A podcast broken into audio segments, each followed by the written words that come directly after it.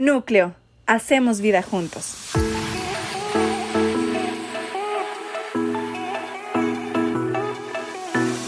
¿Cómo están? Qué bueno, hey, qué bueno verlos. Esperamos que hayan pasado un año, un feliz, un fin de año muy bueno con sus familias. Para nosotros fue un fin de año lleno de emociones revueltas, unas muy felices, unas muy tristes, pero estamos iniciando año llenos de esperanza, llenos de convicción que el Señor tiene un año preparado para nosotros en núcleo, así que estamos muy emocionados de lo que Dios va a hacer. Eh, yo quiero recordarles antes de empezar, bueno, mi nombre es Laura, para las personas nuevas, mucho gusto, estamos para servirles. Queremos recordarles una frase que para nosotros es muy importante y que fue Dios dándonos esa frase y es que invitemos a núcleo a las personas que estamos dispuestas a invitar a nuestra vida. Y eso para nosotros, más que un lema que, que lo tomamos, fue una dirección de parte de Dios. ¿Por qué? Porque nosotros lo que Dios ha puesto en núcleo es realmente hacer vida juntos. Y yo no puedo invitar a una persona solo a una actividad, eso no tendría sentido. Pero si yo estoy dispuesto a que la persona que yo invito, esa persona sea parte de mi vida, ahí vamos a hacer la diferencia. Entonces, recuerde esa frase, se la quiero dejar en su corazón y quiero que todos la recordemos para poderla vivir cada día. El Señor ha puesto en mi corazón que personas nuevas van a estar viniendo, invitados suyos, míos, eh, en estos días y que entonces estemos emocionados y orando por estas personas que van a estar viniendo y que son parte de nuestra vida. Amén. Bueno, muy emocionados por cerrar hoy la serie Friend of Sinners, Amigo de Pecadoras. El tema de hoy está muy chiva. Realmente ha calado en nuestros corazones, en nuestra vida. Y hoy vamos a hablar de nuestro valor. ¿Ok? El tema de hoy es nuestro valor. Y yo quiero que los que vayan a anotar o vayan a buscar los versículos en la Biblia puedan buscar Lucas 15. ¿Ok? Vamos a estar en Lucas 15, en, las, en tres historias de Lucas 15 el día de hoy. Para empezar, quiero orar un momento para empezar. Yo le pido que usted me acompañe. Espíritu Santo, Señor Jesús, yo te pido que tú guíes mis palabras. Yo me hago un lado para que sea tu Espíritu, Señor, trayendo las palabras correctas, Señor, y que tu palabra no vaya, no vuelva vacía, Señor, que sea sembrada en cada corazón, Señor, y que sea una palabra que dé fruto en nuestra vida, Señor, que la podamos poner en práctica, Señor. Yo te pido, Espíritu Santo, que tomes control, Señor, y que este tiempo sea de bendición para cada uno de nosotros. En el nombre de Jesús, amén. En Lucas 15 hay varias historias que hoy vamos a ver tres de ellas. Y estas historias tienen un común denominador, ¿verdad? Entonces, vamos a ver las tres historias y vamos a ir viendo por qué les digo que tienen un común denominador. La historia número uno, se pierde una oveja. ¿Ok? Vamos a leer primero los versículos y seguimos. Le pido que ahí me acompañe o los pueden leer si tienen vista muy buena 2020, lo cual yo no tengo. Así que yo no puedo leerlos de ahí. Entonces Jesús les contó la siguiente historia. Si un hombre tiene 100 ovejas y una de ellas se pierde, ¿qué hará? No dejará las otras 99 en el desierto y saldrá a buscar la perdida hasta que la encuentre. Y cuando la encuentre, la cargará con alegría en sus hombros y la llevará a su casa. Cuando llegue, llamará a sus amigos y vecinos y les dirá, alégrense conmigo porque encontré mi oveja perdida. De la misma manera, hay más alegría en el cielo por un pecador perdido que se arrepiente y regresa a Dios que por 99 justos que no se extraviaron. Esa es la primera historia. ¿Cuál es el común denominador de las historias que vamos a leer? Número uno es que algo se perdió. ¿Ok? Para los que están anotando. Algo se perdió. Número dos, salimos a buscar. ¿verdad? Hay un accionar, se sale a buscar. Número tres, se encuentra lo perdido. Y número cuatro, hay alegría y hay gozo por haber encontrado lo que se perdió. ¿Ok? Esos son los cuatro comunes denominadores que vemos en cada una de estas tres historias. Y yo, meditando en estos versículos, digo, bueno, tiene 99 ovejas todavía y se le pierde una. Digo, o sea, ¿para qué salir a buscarla? Lógicamente no tiene sentido que yo deje 99 ovejas que están bien y que vaya a buscar una que se me perdió. Ni siquiera sé dónde está, ni siquiera sé si está viva, no sé nada de esta oveja, pero decido, ¿verdad? Dice la palabra que el pastor decide dejar esas 99 e ir por esa. ¿Por qué? Definitivamente hay un nexo especial entre el pastor y la oveja. Ahora, no hay una razón económica, ¿verdad? Si uno saca los números, ¿qué vale la pena más? ¿Qué, es, más eh, inteligente económicamente, por supuesto, uno diría, déjela que se le perdió y siga cuidando sus 99. Ahí es donde está el dinero, ¿verdad? Su rebaño, de ahí es donde usted puede sacar ganancias.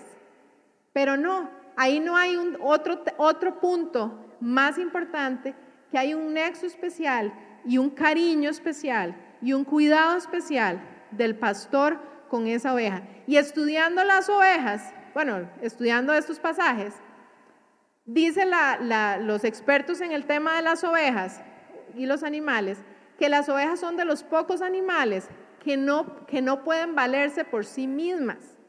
Qué impresionante. Y Dios siempre nos habla como ovejas. Entonces, si una oveja se pierde, usted sabe que hay animales que son súper hábiles con olfato, con sus oídos y todo. Por ejemplo, pierde un gato. No se pierde.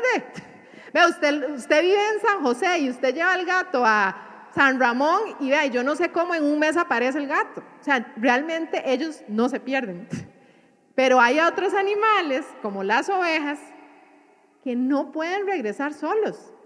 O sea, yo estudié y bueno, hay todas unas explicaciones de por qué, por su cuerpo y las cosas que tienen de olfato y todo, no pueden regresar solas. O sea, quiere decir en el contexto de este versículo que si esa oveja se perdió, el pastor sabe bien que si él no va por ella, se va a morir. No va a poder regresar o va a quedar en algún otro lugar donde no va a poder valerse por sí misma. Entonces, el pastor conoce tan bien a su oveja que dice, voy a dejar estas 99 que son igualmente valiosas, pero esta, si yo no voy, no va a regresar. ¿Ok? Ahora, viendo todo lo que les acabo de explicar, todo lo anterior no tiene sentido en nuestro raciocinio, en nuestra mente, hasta que nosotros somos esa oveja perdida.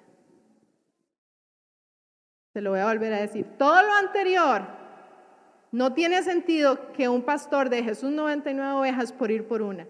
No tiene sentido que tenga mucho más valor económico las 99 que una relación 100 a una y que vaya a buscar a esa oveja perdida.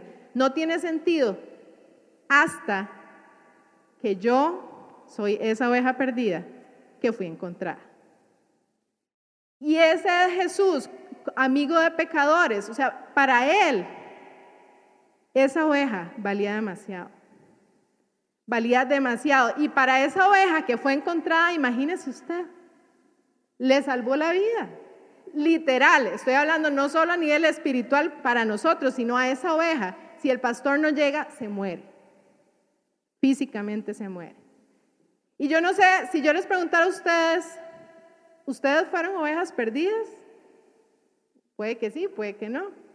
Pero tenemos historias donde Jesús, el pastor, llegó a donde estábamos y nos rescató, nos encontró y nos guió. Y algo tan maravilloso es que esto cobra sentido cuando usted y yo lo vivimos y cuando nosotros podemos ir y ver que otras personas y ser instrumentos para que otras personas puedan ser esa oveja que es encontrada, ¿verdad? Cuando nosotros somos esa oveja perdida, y somos guiados por el pastor, nuestra vida cambia. En muchas va, empieza a cambiar y empezamos a tener guía. Y algo que me decía el Señor que me llamó la atención es que la oveja que se perdió no fue que era mala, tal vez era una oveja buena, así, no tenía, no estaba haciendo nada, no, pero simplemente algo sucedió en su vida que se perdió. No sé si ustedes han visto cuando se pierde un niño pequeñito en los, en los malls, pasa mucho, ¿verdad? En los lugares de mucha gente, que usted se descuidó, el chiquito empezó a caminar ahí viendo para el ciprés, ¿verdad? Literal, y de repente en segundos se pierde.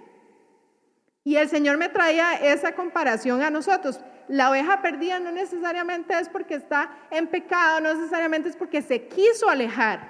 Podemos estar perdidos hoy simplemente porque pasó una situación, nos despistamos y nos perdimos. Nos perdimos del rebaño. Pero el pastor llega y dice, yo voy, yo te busco y te encuentro y, y vamos. Usualmente, cuando el pastor llega y encuentra esa oveja perdida, la tiene que cargar. No es solo como venga, la carga. Porque esa oveja está ya tan débil, las ovejas no se pueden, o sea, no pueden subsistir solas mucho tiempo. La carga y la regresa a su rebaño. Y cada uno de nosotros podemos tener historias de ser esa oveja perdida y donde usted sabe que ahí todo cobra sentido. Y Jesús nos quiere decir que también hay otros, muchas personas, amigos nuestros, familia nuestra, que tal vez están perdidos, como les digo, no por voluntad propia, sino por una situación en su vida que los llevó a donde están hoy. Y Jesús quiere llegar a rescatarlos y a guiarlos. La segunda historia, una mujer pierde una moneda. Leamos el versículo. Estamos en Lucas 15, 8. O supongamos que una mujer tiene, tiene 10 monedas de plata y pierde una. No encenderá una lámpara y barrerá toda la casa y buscará con cuidado hasta que la encuentre. Y cuando la encuentre, llamará a sus amigos y vecinos y les dirá, alégrense conmigo porque encontré mi moneda perdida. De la misma manera, hay alegría en presencia de los ángeles de Dios cuando un solo pecador se arrepiente. Los mismos cuatro comunes denominador, algo se perdió, algo se busca, algo se encuentra y hay alegría y gozo por eso. Vean qué chiva. Son tres historias seguidas y hablan en diferentes aspectos de lo mismo. ¿Sabe por qué sucede eso? Porque ocupamos escucharlo tres veces de tres maneras diferentes para que podamos en algún momento entenderlo en nuestra vida, ¿verdad? Así hay versículos que a uno le hablan vez tras vez la misma palabra y uno dice, ya entendí la primera, y Dios dice, no, no, es que usted no la ha entendido, y se lo refuerza, ¿verdad? Precisamente esto es lo que sucede. La señora tiene, la mujer tiene 10 monedas y se le pierden, no era cualquier moneda, dice la palabra que eran monedas de plata. ¿verdad? Entonces eran muy valiosas y se le pierde una. Yo me imagino que eso era su, patrimonio, ¿verdad? Su herencia, su, su manera de tener seguridad financiera y se le pierde una. Entonces se vuelve loca, empieza a barrer, empieza a limpiar toda la casa, empieza a hacer de todo. Las monedas tienen una estampa, ¿verdad? Todas las monedas tienen eh, su, su figura, su, la, cantidad que valen, ¿verdad? están impresas. Todas las monedas tienen una identidad y una estampa. Ahora, se le pierde ese y uno dice, qué intensidad para buscarlo. Pero yo le digo una cosa, el dueño de lo que se perdió entiende y sabe el valor de lo que se le perdió. Nadie más que el dueño, ¿sí o no? ¿Cuántos han dejado el celular perdido en algún lado? Levante la mano ahí. Mi esposo como siete manos tiene que poner. Ahí, por ahí está. No sé si está. Se le ha perdido en todo lado y siempre lo recupera. Tiene una suerte. Eh, no, una gracia. que no se lo roban. Gracias. Eh, ¿Qué pasa cuando a usted se le pierde el teléfono? Ah, locura total, Bueno, yo pienso siempre en las fotos, la verdad. Pero las cuentas, y si lo anoté, y yo, que los que me conocen saben que tengo muy mala memoria, anoto todas las claves y la dicen, no, ya le agarraron todo, ¿verdad? Eh, no es lo mismo el dueño, el que perdió eso, lo que siente y el valor que sabe que tiene eso, a alguien que, ay, mira, y yo llegué y lo dejaron aquí, lo guardo en la medida, ¿verdad? Si fuera una buena persona y espero que aparezca el dueño o, hago otra cosa, ¿verdad? Depende de los principios que tenga. No es lo mismo. El dueño sabe su valor porque es el dueño. Por más que otra persona se lo encuentre y sepa lo que valga, porque todos sabemos cuánto vale un iPhone, todos sabemos cuánto vale X cosa o cualquier moneda, no es lo mismo al valor que tiene el dueño. Entonces, yo no sé a ustedes si les ha pasado, no me, se me perdió una moneda, usted la agarra. ¿Cuánto vale? 100, se la regalo. Porque se la encontró, ¿verdad? ¿Cuántos han recogido una moneda del piso? Yo he recogido ahí, había recogido, está levantando la mano. Cuando algo se pierde, una moneda se pierde, pueden pasar, yo esa la tiré, pero pudo, haber estado ahí todas desde que nos fuimos hasta hoy. Yo le quiero hacer una pregunta. Esa moneda perdió su valor por estar perdida, tirada en el suelo y sucia. No. Su valor no cambia por estar perdido. Nuestro valor no cambia si hemos estado alejados de Dios. No cambia. Por más que usted, esa moneda está limpiecita, yo la limpié. Pero si esa moneda, bueno, un billete, ¿cuánto les ha pasado? Y uno un billete, y está sucio, usted lo limpia, ese billete vale exactamente lo mismo no pierde su valor. Y eso es algo que tenemos que realmente reafirmar en nuestra vida. Nuestro valor no cambia. No cambia por la situación en que usted esté hoy o que yo esté hoy. Por el lugar en el que esté hoy yo o, no esté, no cambia mi valor. Por lo que yo hago o dejo de hacer, mi valor no cambia porque ya yo tengo una identidad, ya yo tengo una estampa, ya tengo un valor, un valor mío que me lo, me lo dio mi creador. Y nadie más me lo puede dar. Ahora, ¿de dónde viene nuestro valor? Porque yo, ok, eso es una realidad, pero entonces yo quiero que nosotros hoy meditemos de dónde viene nuestro valor. Estoy creyendo que mi valor es incalculable, que soy hija e hijo de Dios. No importa si estuve tirado en el piso, sucia, y hecha leña. No importa si estaba perdida y alejadísima del rebaño, o póngale comunidad, o póngale lo que usted quiera a, hoy en día. Mi valor no cambia y sé lo que valgo. ¿Sabe qué? El diablo quiere que pensemos que cuando estamos tirados como esa moneda ahí en el piso no valemos. Él lo que quiere es que usted sepa y piense que si usted se alejó, usted no puede regresar y nos mete culpa y nos mete unas ideas en nuestra cabeza que parecen tontas, pero nosotros nos creemos y decimos, aunque yo sé lo que valgo, ya no valgo. Estuve tirado en el piso sucio, tomé malas decisiones. Entonces ya yo no valgo lo que yo sabía que valía. Hoy Dios quiere reafirmarnos y decirnos que nuestro valor no cambia. Esté perdida, esté tirado, no cambia. Hay una película yo no sé si la han visto, se llama Word. ¿La han visto? Sí, ahí una persona, a Tati la vio. Esa película, bueno, en español le pusieron así, ¿cuánto vale la vida? ¿Verdad? Ha sido más explícito. Y esta película se basa en una historia de la vida real y se basa en los, cuando sucedió lo del 11 de septiembre, ¿verdad? Que, de, al final, bueno, se las voy a contar, ya no la vean, ya yo se las cuento, entonces, ¿verdad? Todo el spoiler.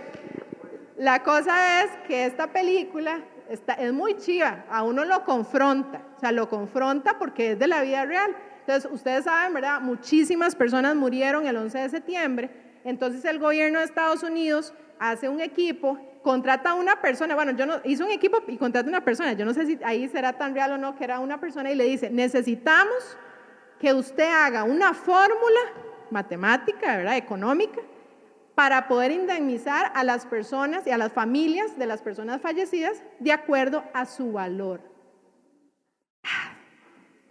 Y el Señor, de acuerdo a su valor, ¿cómo? Eso pasa en la vida real.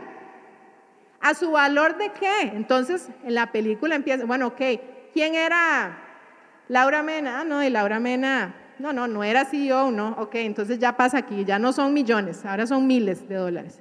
Ok, ¿qué hacía? Tal y tal. No, entonces ahora pasa a esta categoría que entonces no puede ser más de 50 mil dólares. Y así sucesivamente empiezan a evaluar cada vida y a poner un valor de acuerdo a lo que hacían, a lo que ganaban en la empresa que trabajaban. Por supuesto, ¿qué sucede? Cuando usted, una familia, llega y le dice, y su mamá falleció porque era la miscelánea de las torres de una de las empresas, de las torres gemelas, y le dicen, le vamos a dar 20 mil dólares. Y según el gobierno, todo bien, pero al CEO de la empresa le vamos a dar 5 millones de dólares. La gente dice, es que mi mamá vale exactamente lo mismo que valía el CEO de la empresa. Y eso sucede y, creo que no hay forma más eh, sencilla de explicárselos porque sucede en el mundo de hoy. ¿Y qué pasó? Se hizo toda una protesta y tuvieron que cambiar las fórmulas, etc. Al final no sé si todo el mundo quedó satisfecho o no, pero creo que no. Porque nosotros, el mundo no está destinado a poner el valor sobre las personas. La sociedad no está. Nosotros tenemos nuestro valor porque nuestro creador y Dios nos dio el valor. Y hoy podemos pensar que tenemos un valor muchísimo inferior del que realmente tenemos por cosas que hemos hecho, o por fracasos que hemos tenido, o por malas decisiones que hemos tomado, o porque hemos estado demasiado alejados mucho tiempo. ¿Y qué? Tu valor no cambia. Tu valor no cambia. Y hoy Dios quiere reafirmar eso en nuestra vida. Nuestro valor solo lo determina el dueño. Así de sencillo, el dueño decide cuánto vale y ya sabemos el precio de cada uno de nosotros. Y la tercera historia es la del hijo pródigo, ahí en Lucas. Pero yo le puse los dos hijos y les voy a decir por qué. El título se llama El hijo pródigo. Vamos a leer varios, este es más largo, entonces empiezo. Un hombre tenía dos hijos. Y esta historia la han escuchado tal vez muchas veces, pero hoy vamos a ver algo muy importante de esto. El hijo menor le dijo al padre, quiero la parte de mi herencia ahora antes de que mueras. Entonces el padre accedió a dividir sus bienes entre sus dos hijos. Pocos días después el hijo menor empacó sus pertenencias y se mudó a una tierra distante, donde derrochó todo su dinero en una vida desenfrenada. Al mismo tiempo que se acabó el dinero, hubo una gran hambruna en todo el país y él comenzó a morirse de hambre. Convenció a un agricultor local de que lo contratara y el, hombre lo envió al campo para que diera de comer a los cerdos. El joven llegó a tener tanta hambre que hasta las algarrobas con las que alimentaba a los cerdos le parecían buenas para comer, pero nadie le dio nada. Cuando finalmente entró en razón, se dijo a sí mismo, en casa hasta los jornaleros tienen comida de sobra y aquí estoy yo muriéndome de hambre. Volveré a la casa de mi padre y le diré, Padre, he pecado contra el cielo y contra ti, ya no soy digno de que me llamen tu hijo. Te ruego que me contrates como jornalero. Entonces regresó a la casa de su padre y cuando todavía estaba lejos y su padre lo vio llegar lleno de amor y de compasión, corrió hacia su hijo, lo abrazó y lo besó. Su hijo le dijo, Padre, he pecado contra el cielo y contra ti, ya no soy digno de que me llamen tu hijo. Sin embargo, su padre le dijo a los sirvientes, rápido, traigan la mejor túnica que haya en la casa y vístanlo. Consígale un anillo para su dedo y sandalias para sus pies. Maten al ternero que hemos engordado. Tenemos que celebrar con un banquete porque este hijo mío estaba muerto y ahora ha vuelto a la vida. Estaba perdido y ahora ha sido encontrado. Entonces comenzó la fiesta. Y ojo aquí, ahora va la segunda parte. Mientras tanto, el hijo mayor estaba trabajando en el campo. Cuando regresó, oyó el sonido de música y baile en la casa y preguntó a uno de los sirvientes, ¿qué pasa? Tu hermano ha vuelto, le dijo, y tu padre mató al ternero engordado. celebramos porque llegó a salvo. ¿Y qué pasa? El hermano mayor se enojó y no quiso entrar y no quiso entrar. Y vean esto. Y su padre salió y le suplicó que entrara. Pero él respondió, todos estos años he trabajado para ti como un burro y nunca me, y nunca me negué a hacer nada de lo que me pediste. Y en todo este tiempo no me diste ni un cabrito para festejar con mis amigos. Sin embargo, cuando este hijo tuyo regresa después de haber derrochado tu dinero en prostitutas, matas al ternero engordado para celebrar. Vea todo lo que hay en el corazón de ese segundo hijo. Su padre le dijo, mira querido hijo, tú siempre has estado a mi lado y todo lo que tengo es tuyo. Teníamos que celebrar este día feliz, pues tu hermano estaba muerto y ha vuelto a la vida. Estaba perdido y ahora ha sido encontrado. Estas tres historias me gustaron, me gustan muchísimo para poder ejemplificar esto, porque tenemos tres proporciones conforme van avanzando la historia. Empezamos con una proporción de importancia de 100 a 1, luego de 10 a 1 y luego en estos últimos versículos de 1 a 1. O sea, en este versículo no se puede separar, el padre no puede escoger, hay dos hijos y los dos son igualmente importantes. Esos dos hijos merecen la misma atención, tienen el mismo valor para el padre. Ojo, con situaciones súper distintas. Y ahorita lo vamos a ver, con situaciones súper distintas. Estos últimos versículos no es que él deja uno para llevar al otro, no, es que no puede, porque son hijos y van uno a uno. Ahora vea qué interesante. El primer hijo, ya leímos, es de un rebelde. Él quería gastar, así le dijo, antes de que usted se muera, papi, deme toda la plata porque yo quiero vivir la vida. Y el padre decide hacerlo, Por la razón que haya sido, y les da la herencia a cada uno. Él se va, toma sus malas decisiones, se da cuenta de su error y regresa. Ahora, dice la palabra que cuando el papá lo vio, sale a buscarlo. No se espera ni siquiera que llegue, él sale, el papá sale a buscarlo. Y ya saben, y leímos, ¿verdad? Lo abraza y le dice, usted estaba muerto, usted regresó, usted es mi hijo. Y esta parte de este hijo la hemos leído muchísimo tiempo, pero nos estamos perdiendo también una segunda parte que es el segundo hijo, que es muy importante también. Y inclusive a veces nos podemos eh, eh, identificar más con este segundo hijo. Ojo, el segundo hijo, como dice ahí, siempre había estado a la, par de su padre.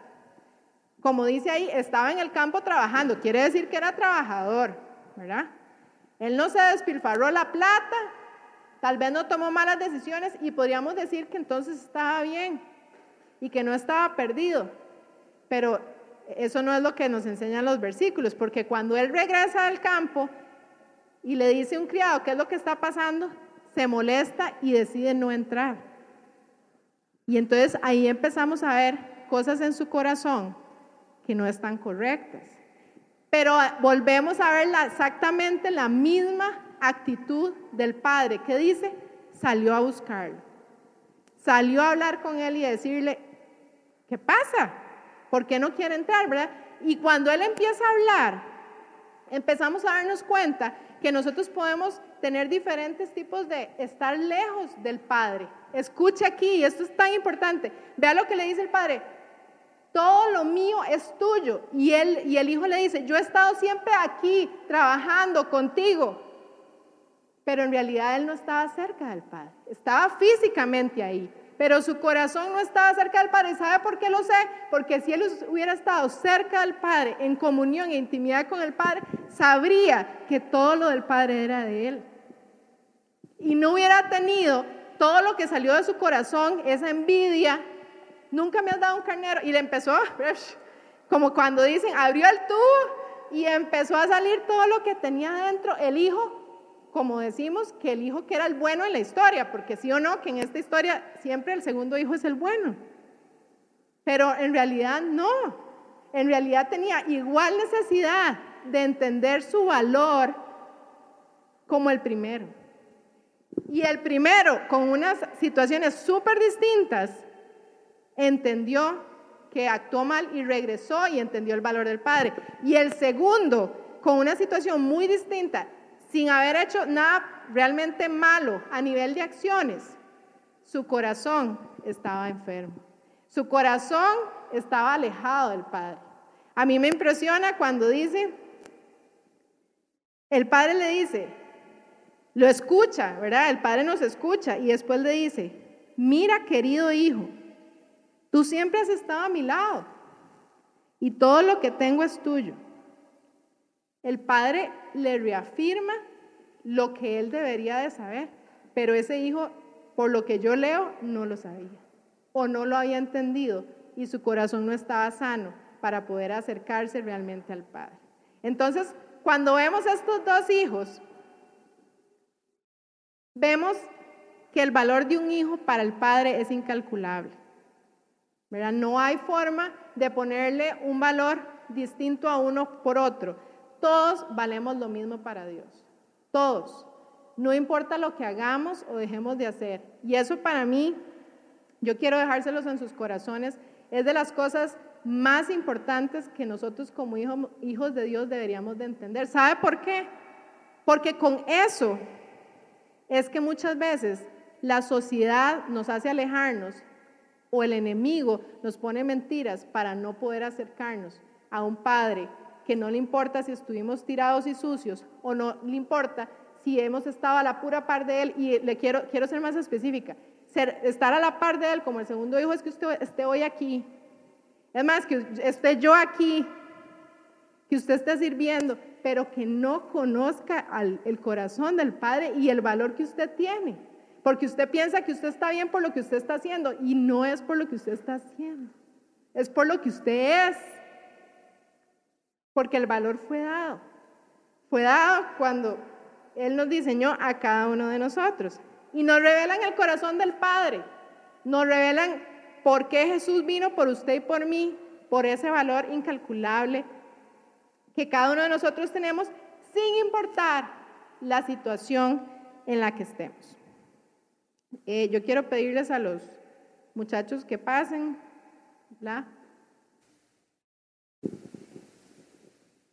Y yo quiero cerrar em, con un tiempo de, eh, con esta canción que realmente creo que nos va a ministrar muchísimo en nuestros corazones. Y toda esta serie, si ustedes la pudieron eh, escuchar cada uno de estos temas, básicamente es diciéndonos el Señor, yo quiero estar cerca, yo tengo un propósito, no me importa qué haga o deja de hacer, mi amor por ti no cambia. Tu valor no cambia, es de ambos lados. Mi amor no cambia y tu valor no cambia independientemente de donde estés hoy.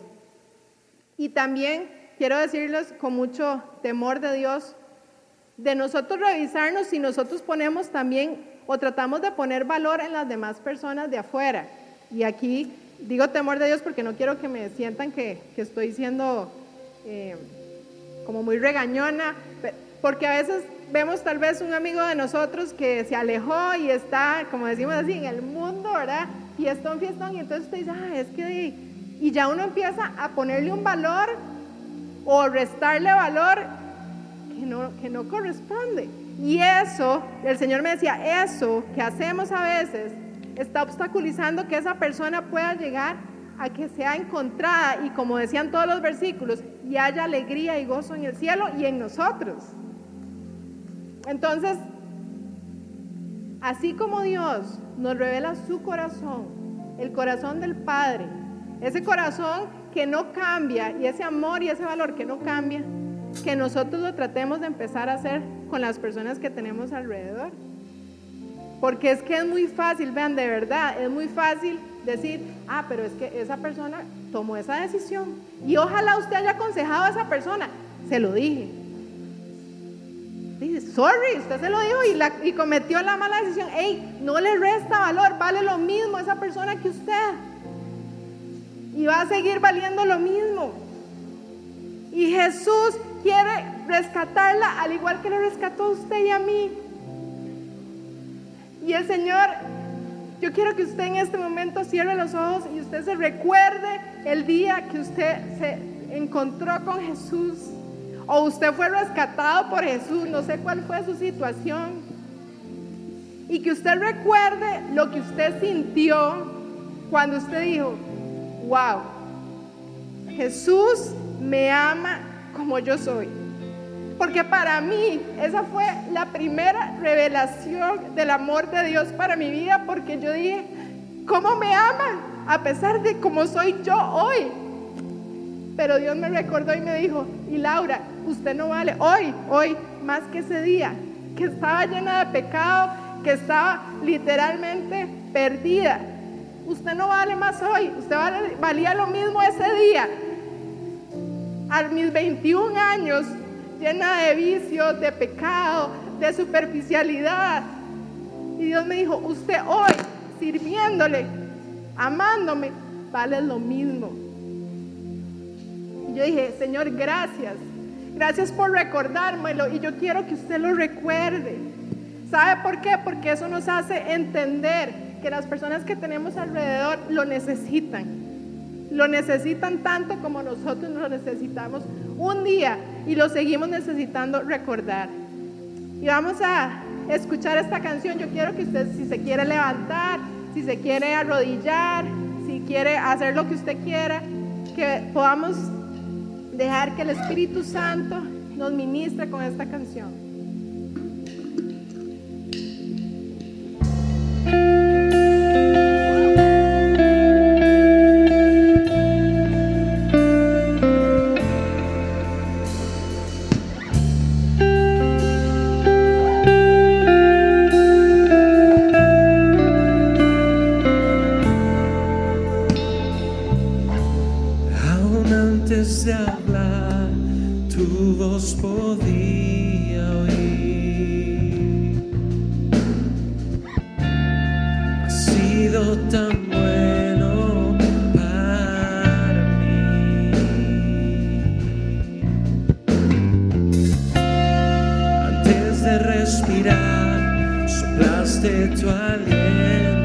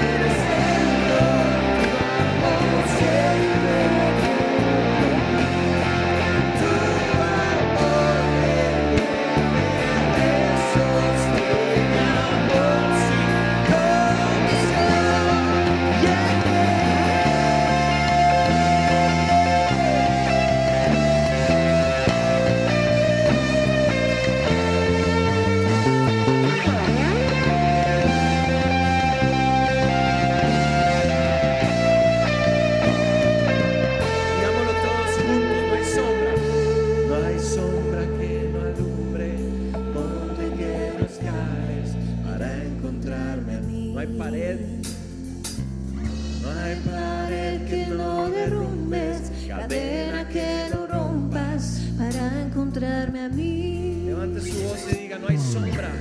No hay sombra que no alumbres, monte que no escales para encontrarme a mí. Recuérdeselo a su corazón.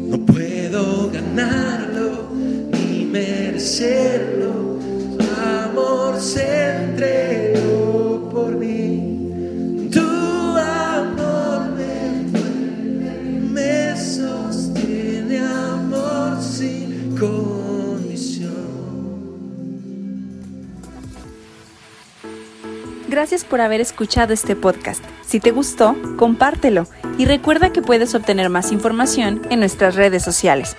Encuéntranos en Instagram como Núcleo CR.